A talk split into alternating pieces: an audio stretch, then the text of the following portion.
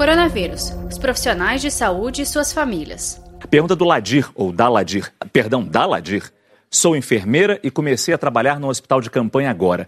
Moro com dois filhos pequenos e minha mãe idosa. Preciso me isolar em outro local para preservá-los?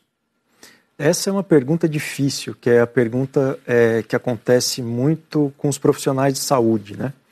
Então, é, nós temos até o momento dados mostrando que as crianças adoecem menos, né?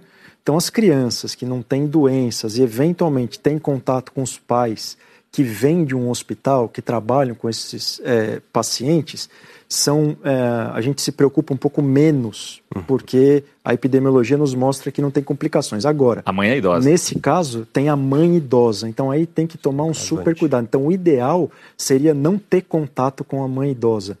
Na realidade das pessoas, eu sei que é muito difícil. A pessoa não pode mandar a pessoa para outro lugar e morar num hotel, deixar os filhos. É muito complicado isso. Então tem que se tomar o maior cuidado dentro de casa. Né? Pelo menos ela separar o copo e os talheres, o prato que ela usa, Ladir, já é um bom começo, né? E claro, manter o distanciamento da própria mãe também. Saiba mais em g1.com.br barra coronavírus.